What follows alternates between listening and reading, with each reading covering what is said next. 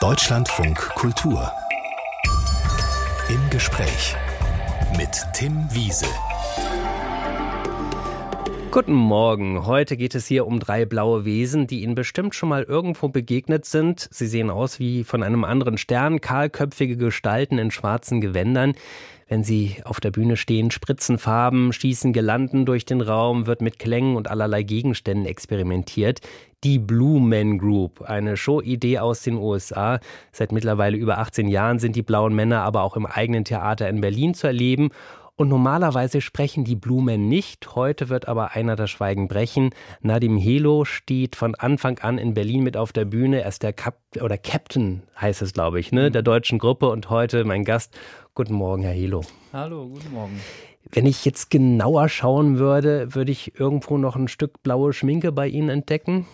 Äh, vielleicht manchmal an den Wimpern. Das kennen ja alle, die sich schminken. Also mindestens äh, oder fast die Hälfte der Bevölkerung, keine Ahnung. Also ja, manchmal sieht man noch was an den, an den Wimpern hängen. Aber im Grunde kann man sich ähm, gut abschminken. Wir haben ja hochprofessionelle Make-up-Artists, die uns dabei helfen. Und so ein kleines Fitzelchen ist ja auch, ist ja auch immer ganz guter Anlass dann zum Gespräch, ne? Wenn dann die Leute sagen, hm, was hast du denn da komisches irgendwo, blaue Spuren, dann genau, ja. kann das ja auch interessant sein. Ich meine, die blaue Farbe ist natürlich sehr offensichtlich. Was ist für Sie denn das wichtigste Merkmal der Blumen? Hm, ähm, das wichtigste Merkmal der Blumen meiner Meinung nach ist, dass auch ich selbst nach so vielen Jahren nicht sagen kann, genau wer sie sind. Und ähm, dass ich das als eigentlich eine der größten Stärken dieser, dieses Wesens äh, empfinde. Ich kann einfach wahnsinnig viel hineininterpretieren aufgrund meiner Perspektive. Also wie so eine Art Projektionsfläche so eigentlich. Projektionsfläche, ja. Deutschlandfunk Kultur im Gespräch mit Nadim Helo. Seit über 18 Jahren ist der Performer bei der Blumen Group. Diese seltsamen blauen Wesen, die ihre Experimentier- und Spielfreude auf der großen Bühne ausleben. Wie erklären Sie eigentlich jemanden, was Sie da auf der Bühne machen, der noch nichts von der Blumen Group gehört hat? Ähm, ich versuche den Leuten klarzumachen, dass es äh, das ist etwas, äh, dass sie, dass drei Wesen in die Kommunikation mit dem Publikum gehen und ähm, dass wir Kontakt aufnehmen. Diese Wesen versuchen Kontakt aufzunehmen zu uns ähm, und sie sind sehr eigenartig und auch eigensinnig aber dennoch wieder erkennen wir uns in ihnen wieder. Und dabei und, sprechen sie ja auch nicht, ne? Also genau. Also viel läuft, ich habe mir die Show mhm. angeguckt, läuft tatsächlich über die Augen, über die Kommunikation mhm. mit den Augen. Wie, wie, machen Sie das? Also wie stellen Sie das an? Ähm, nun kommunizieren ja auch wir nicht nur über die Stimme. Jetzt sind wir heute im Radio und da ist natürlich, das ist sozusagen das ganz große Extrem, andere Extrem. Wenn ich mir vorstellen würde, ein Blumen im Radio, ja, das wäre schwierig. Ja, schwierig. funktioniert gar nicht. Dennoch, auch wir beide hier im Studio ähm, kommunizieren ja auch. Jetzt gerade über Blicke, über Nicken. Ich sehe gerade, sie beißen auf ihre Lippe. Ne? Also, die Hände sind gefaltet und ich. Ähm, und, ähm, und genau diese Art der Kommunikation ist eigentlich das, was uns als Blumen verbindet, wie wir miteinander ins Gespräch gehen und auch letztendlich das Publikum ähm, so lesen. Und dann und darauf eben, reagieren Sie dann? Ja, darauf quasi. reagieren wir. Wir haben natürlich auch einen Fahrplan. Ne? Das ist, die, die Show ähm, besteht aus einer Anreihung von äh, 15, 16 Szenen, die durch den Abend führen, die uns immer weiter in dieses Ziel bringen, dass wir irgendwie diese fremden Wesen, ja, die wir uns, die wir gegenseitig sind, also wir einmal als Blumen für das Publikum, aber auch das Publikum für uns ist auch uns auch fremd. Und durch diese 15, 16 Szenen kommen wir uns irgendwie näher und am Schluss ähm, ja, sind wir eine Art Freunde, Bekannten, Bekannte geworden. Wir Ist verstehen uns zwar immer noch nicht, ja. also im Sinne von sprachlich, wir bleiben einfach, aber wir sind uns auf jeden Fall wesentlich näher gekommen.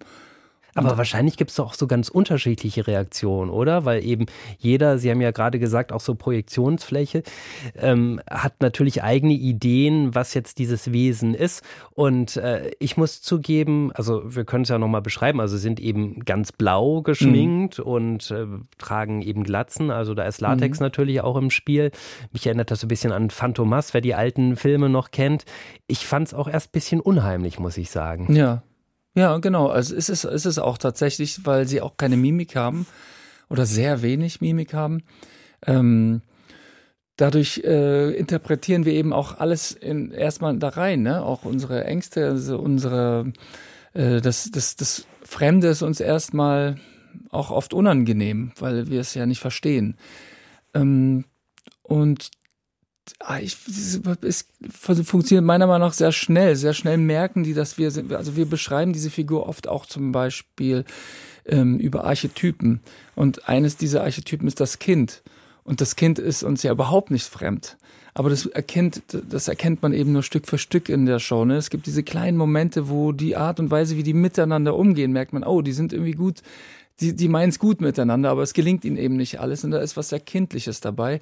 Und deswegen auch ähm, schließt, man, schließt man sie ins Herz. Gleichzeitig haben sie aber auch was äh, Schamanenhaftes, was irgendwie ich will fast schon sagen, was, was Geistliches, irgendwie was Übermenschliches und Heldenhaftes und das kann auch irgendwie Angst äh, ne, erzeugen oder einfach eine, ein gewisses Unbehagen. So, was wollen die überhaupt? Warum gucken sie mich an? Was lesen sie in mir oder sehen sie in mir? Welche Informationen nehmen sie auf? Weil sie, wenn sie mich angucken, mir auch so tief in die Augen gucken. Ne? Wir, wir, wir begegnen den Leuten ja auch sehr unmittelbar und können sie ja sogar anfassen, bewegen uns im ganzen Theaterraum. Aber rausgerannt ist noch keiner bei Ihnen, weil. Doch, es sind sogar ja. Leute schon rausgerannt, aber äh, also natürlich ähm, würde ich sagen, also das sind Ausnahmen, ne? Das sind große Ausnahmen. Das passiert jetzt nicht jeden Abend. Ich meine, sie Aber steigen ja auch richtig ins Publikum, genau. klettern über die Bänke, ja. über die Sitze hinweg.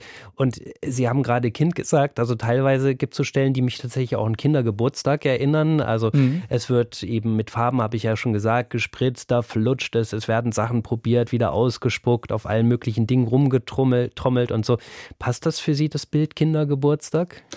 Ähm, also es ist ein Aspekt davon, sicherlich, genau wie ich ja meinte, der, ein Archetyp, das Kind ist mhm. in ihm enthalten. Und insofern ist es auch ähm, eine große ähm, Veranstaltung, wo, wo Erwachsene ne, oder, und auch Kinder, das, die, wir haben ja auch Kinder ähm, als Zuschauer, in einer Art und Weise auch, wie sie sich wieder verbinden mit ihrem inneren Kind und dann auch einfach nur mit Bällen spielen, die irgendwie von der Decke, fall, äh, Decke gefallen sind und mit Konfettikanonen irgendwie eine Freude haben und da sehen, wie auf der Bühne irgendwie äh, ne, so das Kind, das innere Kind an uns, das einfach mal in die Pfütze springen möchte und gucken will, was passiert. Ne? Wie hoch kann ich mit dem Wasser spritzen? So, das ist alles da und deswegen ja, würde ich auch. Die Blumen haben ja auch eigene Instrumente. Eins sieht besonders eindrucksvoll aus, finde ich, weil es aus vielen Metern PVC-Rohr besteht mhm. oder Rohren besteht. Auf den ersten Blick sieht das fast wie so eine Orgel aus. Mhm. Äh, es ist aber ein Schlaginstrument. Wie funktioniert das? Ähm, jeder kennt, glaube ich, dieses Geräusch, ne? wenn man ein leeres Rohr hat und da mit der offenen Handfläche einmal drüber klopft. Im mhm. Grunde ist es erstmal nur das. Was da passiert, ist, dass Luft hat auch eine Art Vibrationsfähigkeit. Ähm, und wie bei einem Wackelpudding ein bisschen, ne? das kann sich verdichten und eben so. Und wenn man auf so ein Verdichten und Ver, das Gegenteil von verdichten eben. Mhm. Ähm, ausdehnen. Ja, ausdehnen mhm. und genau verdichten. Und wenn man mit einem ähm, mit einer Paddel auf so ein offenes Rohr schlägt, dann verdichtet sich und ähm, für, für, für eine kurze Sekunde, also für, für Millisekunden eben diese Luftsäule in diesem Rohr.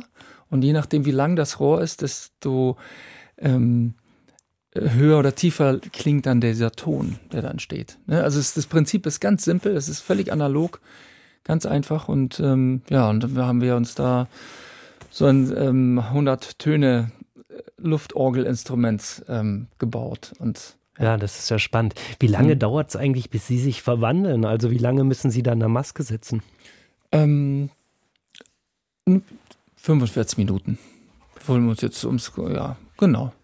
Und, und was passiert da alles mit Ihnen tatsächlich, um so ein Blumen zu werden? Ähm, also wir werden, wir werden da in dieser, dieser Maskenzeit uns einer äh, relativ simplen, sage ich mal, Prozedur, ähm, äh, ja, wie sagt man, werden wir unterworfen. Mhm.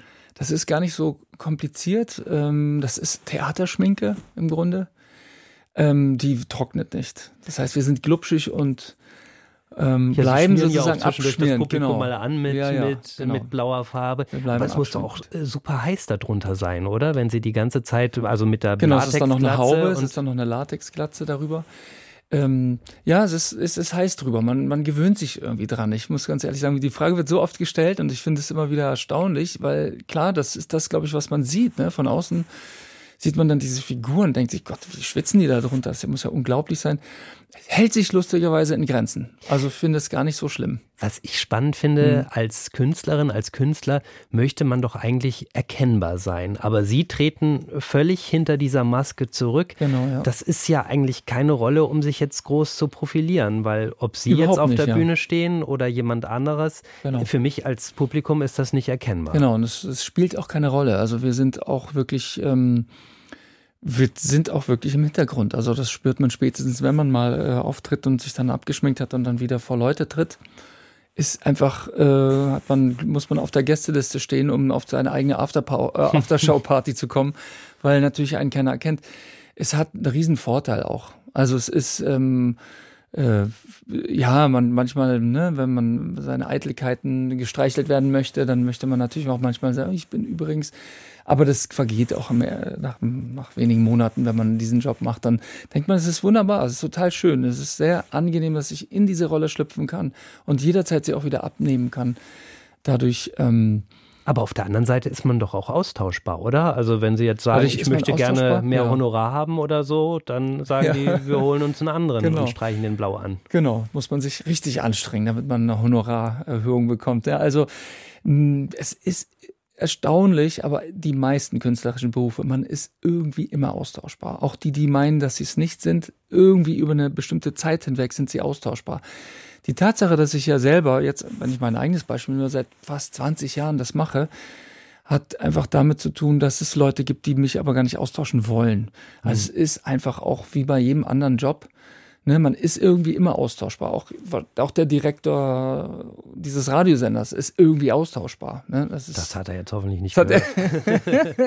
Sowas nicht gemeint, Herr. Aber ähm, so. Wir haben eine Direktorin. Mein Gast ist Nadim Helo, ist Teil der Blumen Group in Berlin. Diese Idee für diese Show, die kommt ja aus den USA. Wie ist die entstanden?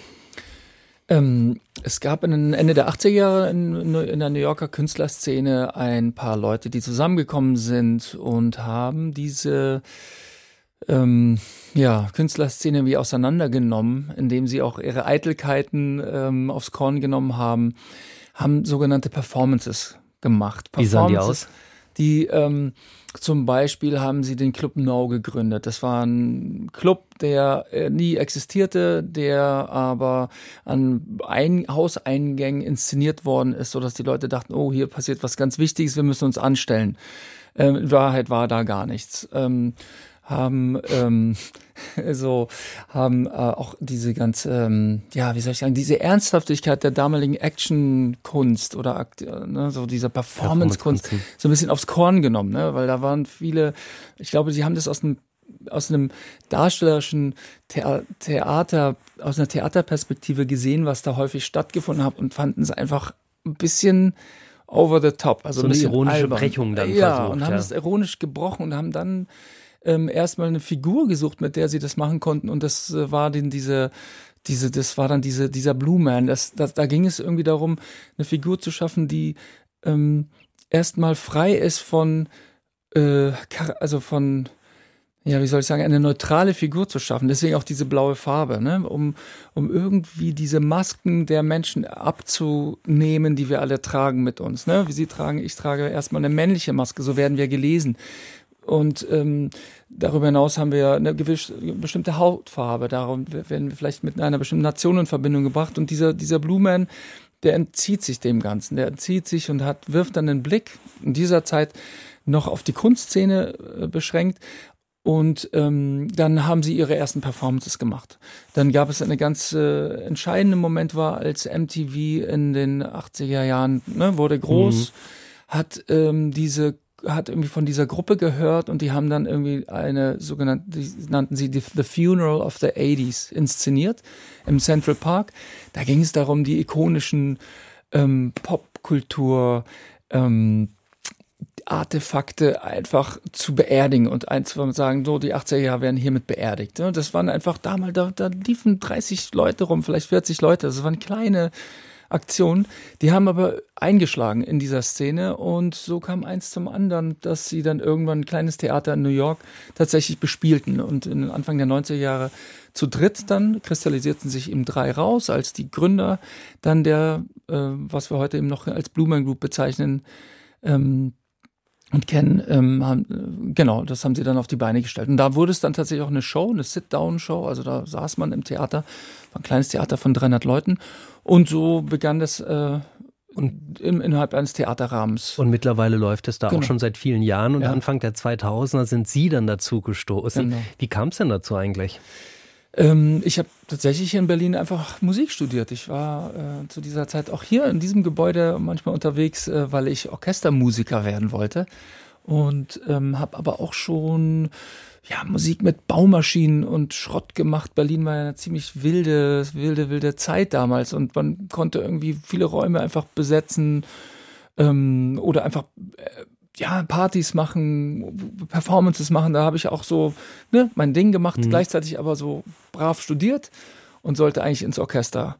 Und habe da tatsächlich auch in Berlin äh, ein Praktikum gemacht bei den Berliner Symphonieorchester, hieß es, glaube ich, damals, heute immer noch am Gendarmenmarkt, habe äh, äh, in der Berliner Philharmonie immer mal wieder ausgeholfen bei den Philharmonikern. Und ähm, dann äh, habe ich davon gehört, dass ein Theater, Potsdam Platz wurde gerade erst gebaut wurde ein Theater gebaut. Das ist das Theater am Potsdam Platz, das mhm. man heute noch kennt.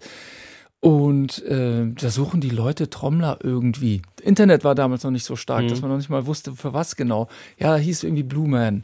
Blue Man, was hat das mit Blumen zu tun? Nee, also, ne, also ich bin wirklich völlig blank gewesen. Wurde dann in den ersten Castingrunden, ähm, äh, also kam durch die ersten Castingrunden durch und dann Flug nach New York und dann bin ich erstmal hin und dann habe ich selbst auch erstmal die Leute dort kennengelernt. Was glauben Sie, die warum hat man sich für Sie entschieden da in diesem Casting? Was bringen Sie mit? Das also wahrscheinlich so ein paar Dinge wie äh, Glück. Ne? Erstmal so, ich hatte das richtige Talent, ich war Schlagzeuger, das hat schon mal geholfen. Ich habe auch geschauspielt, ich war in diesem Performance-Bereich nicht, war mir nicht ganz fremd. Und dann würde ich sagen, auch so ein glaube ich, nach all den Jahren denke ich, warum mache ich das auch noch heute?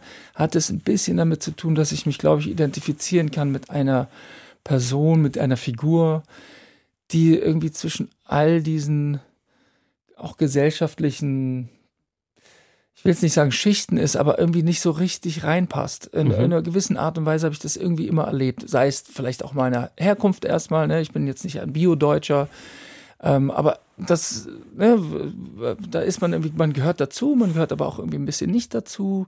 Dann hat es vielleicht auch mit meiner, weiß ich nicht, es ist irgendwie eine Haltung, glaube ich, auch irgendwann. Ne? So, man, man will dann manchmal ein bisschen Abstand nehmen, um die Dinge wirklich richtig sehen zu können. Auch was da um mich herum passiert, wie Menschen sind, warum sind die so oh, keine Ahnung, vielleicht, ne? Und dann konnte ich die gut verstehen. Ich glaube, ich konnte diese Künstler gut verstehen, um zurückzukommen auf Ihre mhm. Frage, warum die mich genommen haben. Ich konnte sie, glaube ich, verstehen, was sie wollten. Und dadurch, dass ich das verstehen konnte, konnte ich es auch umsetzen in dieser Figur. Und das hat ihm vielleicht, hat dazu beigetragen, dass ich dabei geblieben bin und diesen Job bekommen habe. Wie sah denn dann die Ausbildung aus da in New York? Also was mussten Sie da alles lernen? Gibt es da sowas wie so ein Stylebook auch erstmal, mhm. was man ja. sich drauf schaffen muss? Also damals, das hat sich, glaube ich, auch geändert mit der Zeit. Man hat es immer, immer professionalisiert, ne? Dadurch, dass diese, ich glaube, die, die Blumen, die heute ausgebildet werden, die ähm, sind da nach wenigen Wochen sind die da schon auf der Bühne. Äh, und bei uns war das Monate. Ne? Da war, also hat Jetzt haben Sie gerade dieses Geldzeichen gemacht. Das vielleicht nochmal kurz als, als Frage von Geld. Nee, ja, ja, nee, Geld meinte ich damit nicht. Ah. Ich habe gerade sozusagen in der Luft äh, nach der Antwort gesucht. Ach so, okay, alles klar. Ich dachte, das war jetzt irgendwie professionalisiert, nee. auch im Sinne von kommerzialisiert Ach so. vielleicht. Stimmt, das habe ich gar nicht bemerkt. Ich habe so gemacht. Ne? Sehen ja, Sie ja. mal, wie dies läuft mit der nonverbalen Kommunikation. Genau, das wurde natürlich dadurch, dass die Firma, also dass es eine Firma wurde, die wirklich größer wurde. Das ist eine Art, heute ist Blumen Group Teil eines Theaterkonzerns, Cirque du Soleil, hier in Deutschland der Stage Entertainment, die ganz viele äh, Musicals und Shows produziert.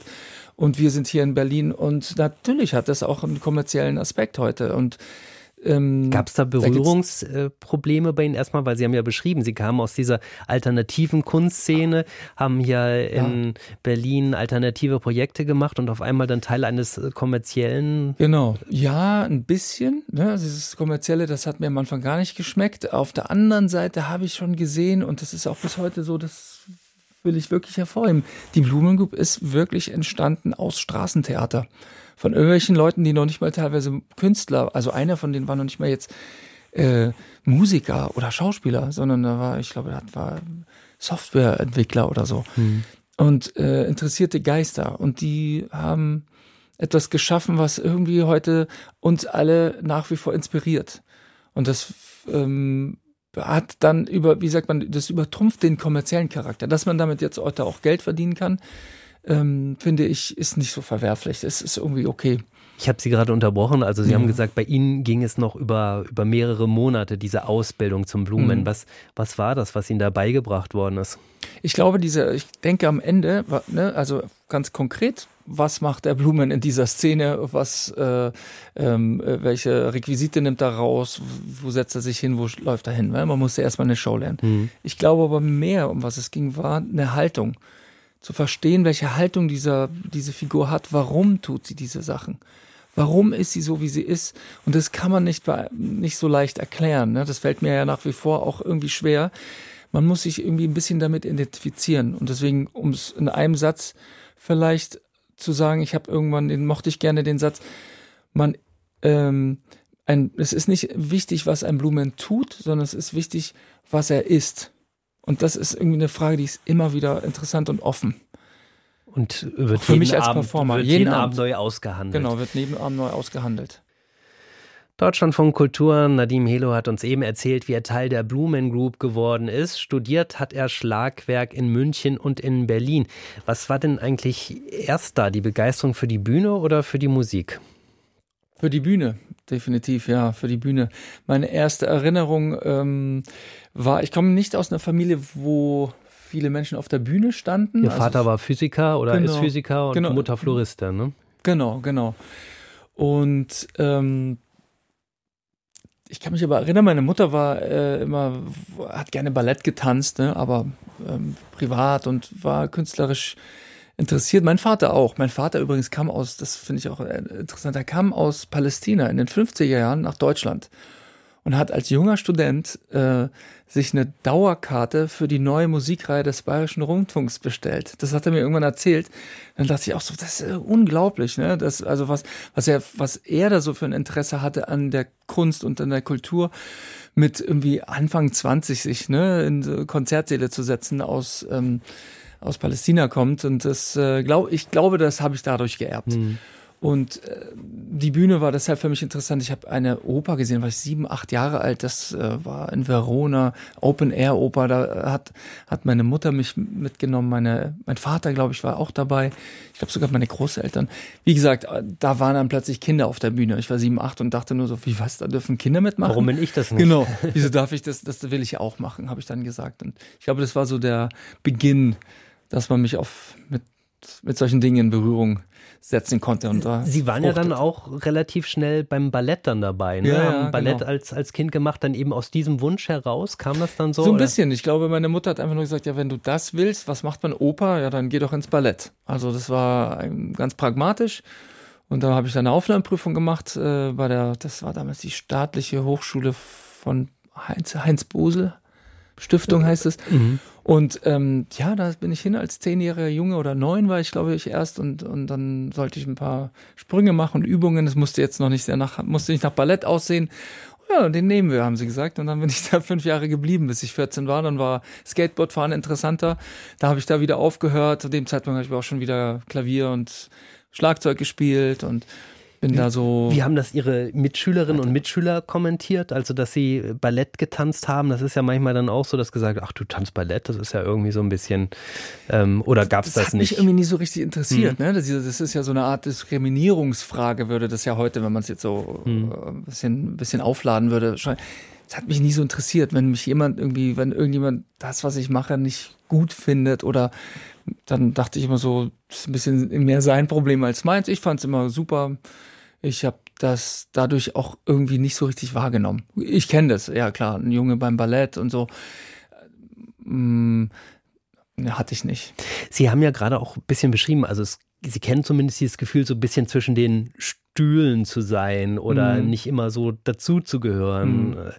Hatte das was mit der Herkunft Ihres Vaters zu tun oder ist Ihnen das irgendwie von außen zu verstehen gegeben oder war das mehr so ein ja, inneres auch, Gefühl. Ja, bestimmt auch. Ich glaube, als junges Kind, ähm, es war ja 80 Jahre, wenn ich ja groß geworden, da hat Jahrgang man. 76, ne? Genau, ich bin Jahrgang 76.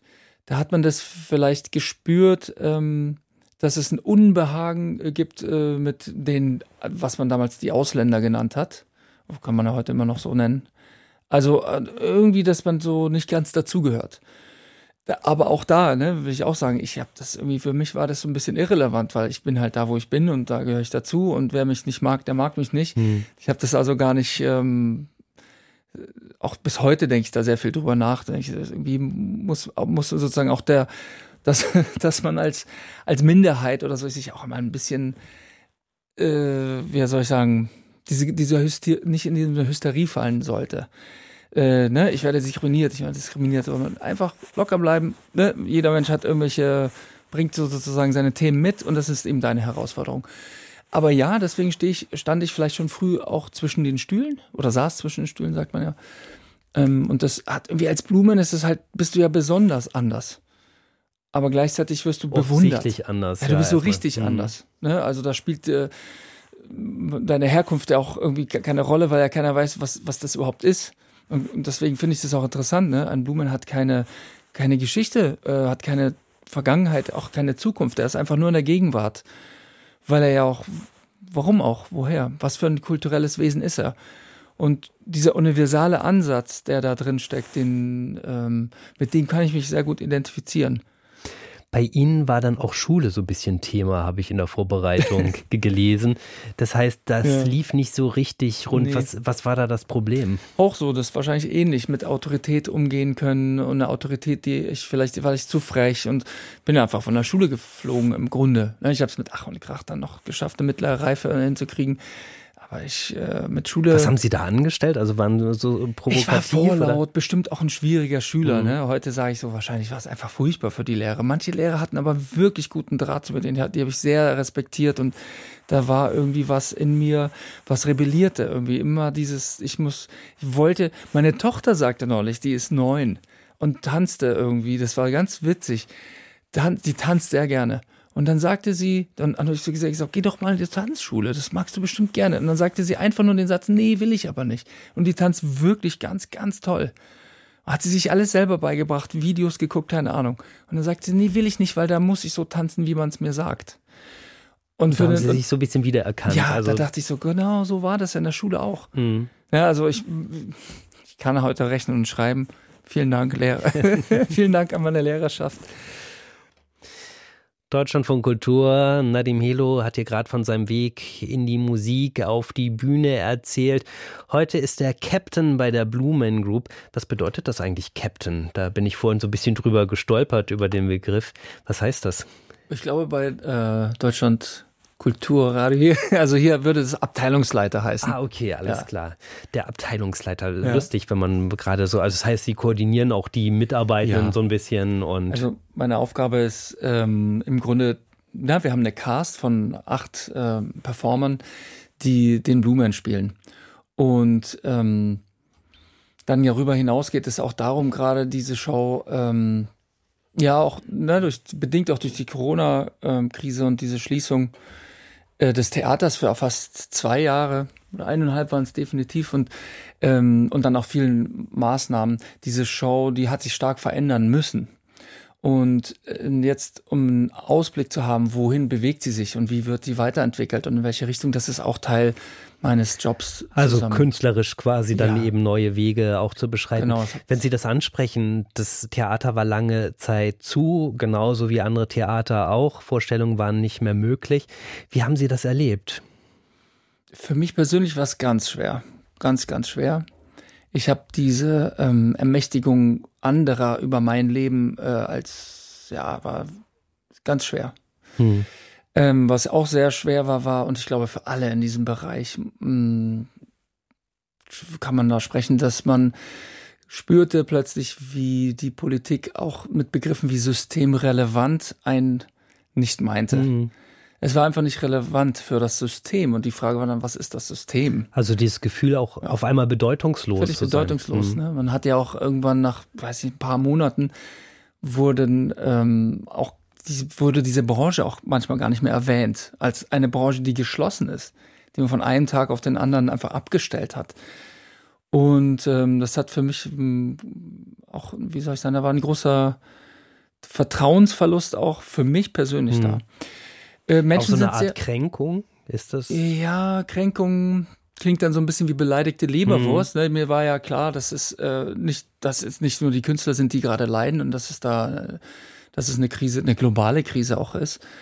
Ähm, ich glaube auch so ein bisschen, mir ist in dieser Krise, für mich selbst ist sozusagen die Frage, was ist, äh, was ist ein Mensch und was braucht ein Mensch? Was ist auch, ne, das, was, das Verhältnis, das wir zum Tod haben und solche, solche großen philosophischen oder ethischen Fragen, die sind mir äh, viel zu kurz äh,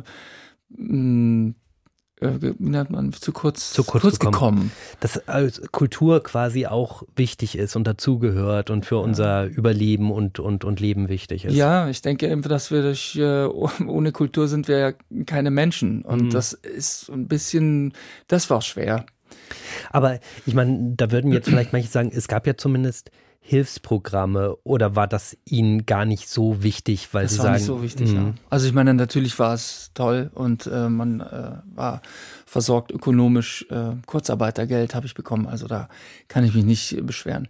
Es, ich glaube nur, dass viele Menschen, nicht nur ich, aber viele Menschen in dieser Branche auch unter einer, unter, wie sagt man, man leidet auch unter der Bedeutung ähm, dieser Vorgänge. Und was da, das, das hat irgendwie es war schwierig. Ich merke es halt einfach. Wir sind als Blumen, wir gehen so unmittelbar mit dem Publikum in, in, den Kontakt. Ich kann die näher als wir uns beide sind. Ich kann die anfassen auf Armlänge. Ich kann die in die Augen gucken. Und das ist, und das mache ich seit vielen Jahrzehnten jetzt. Und da erkennt man einfach diese Momente einer unmittelbaren Begegnung mit dem Menschen. Also das Gegenteil von Social Distancing und den Wert, weil ich sehe das in den Menschen, wie, wie, wie soll ich sagen, ja, ich sehe die Emotionen in ihren Augen, ich sehe diese Gefühle, die sie haben, diese etwas, was man online natürlich da nicht herstellen kann. Was man kann. online überhaupt nicht herstellen kann, was uns auch, was sich jeder, glaube ich, der viel online arbeiten muss, hat, glaube ich, irgendwann dieses Unbehagen, irgendwas, ich muss da raus, ich muss spazieren, ich muss mal in die Luft, ich muss Menschen treffen, ich muss, wir atmen äh, gemeinsam. Und genau das war natürlich genau das Schwierige. Sie haben sich dann auch an einer Aktion beteiligt, die heißt Alles auf den Tisch. Da haben Künstlerinnen und Künstler mit Leuten gesprochen, die die Corona-Maßnahmen kritisch sahen. Was war da Ihr Anliegen, Ihr Ansatz? Ähm, mein Anliegen war, ich glaube, dass einfach die kritische Betrachtung in dieser Zeit, dass die ähm, ungehört war plötzlich und unerhört. Es war unerhört, eine an, äh, Fragen zu stellen und ich bin auch kein Experte gewesen. Mir war völlig klar, das ist einfach eine verdammt schwierige Angelegenheit. Und selbst wenn ich mich belesen hatte, konnte ich ja immer noch nicht äh, als Experte mich hinstellen. Und ich hatte aber meine Fragen und ich glaube, auch heute kann man so, durchaus sagen, dass viele Dinge waren ja auch ungerechtfertigt. Ne? Schulschließungen und ich weiß nicht was, ich will ja gar nicht zu sehr ins Detail gehen. Ähm, und diese Aktion, die hat zumindest es mir ermöglicht zu sagen, okay, ich kann einfach mal einen Experten was fragen. Hm. Ich meine, es war natürlich eine Situation, eine Pandemie brach über die Menschen rein und keiner hatte natürlich hm. da jetzt eine Schublade, die er aufgezogen hat und wo dann die entsprechenden Rezepte drin waren und so. Aber bei Ihnen zum Beispiel kam ähm, Klaus Stör zu Wort und, und Jan-Josef Liefers hat ja auch mitgemacht. Mhm. Und ich hatte jetzt nicht das Gefühl, dass die Leute in den Medien sonst unterrepräsentiert gewesen sind. Also das stimmt, ja, vielleicht, also bestimmte Leute waren da, wurden auch da gehört. Ähm, andere Leute wurden dort auch gehört, die aber ähm, weg, also verbrannte, äh, verbrannte Erde hinterlassen haben. Also die konnte man nicht mehr die konnte man im öffentlichen Rundfunk meiner Meinung nach gar nicht mehr, die konnten, wurden gar nicht mehr zu Wort, kamen nicht mehr zu Wort. Jetzt mhm. habe ich den Satz, die kamen gar nicht zu Wort und das fand ich nicht gut. Ich hatte da mitgemacht, ich hatte einen klinischen Professor, der sprach über das Massenphänomen, ähm, ne, das äh, Mass Formation nannte er das, ein belgischer Professor.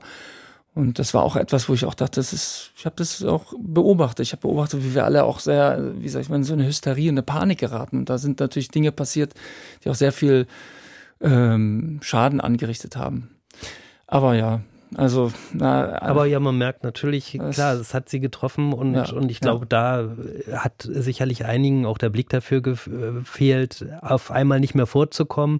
Das macht natürlich einfach was mit einem, ne? Und, ja. und wenn man das Gefühl hat, nicht gehört zu werden oder da nicht richtig gesehen zu werden, ist das natürlich dann auch etwas, was einen sehr trifft. Wie ist das dann? Sie haben gerade gesagt, die Show musste, hat sich verändert durch Corona. Inwiefern? Naja, erstmal durch Social Distancing konnten wir eben nicht mehr diese unmittelbare Begegnung, die ähm, so wichtig ist, äh, inszenieren. Und äh, es gab eben einige Szenen, wo gesungen wird oder wo ähm,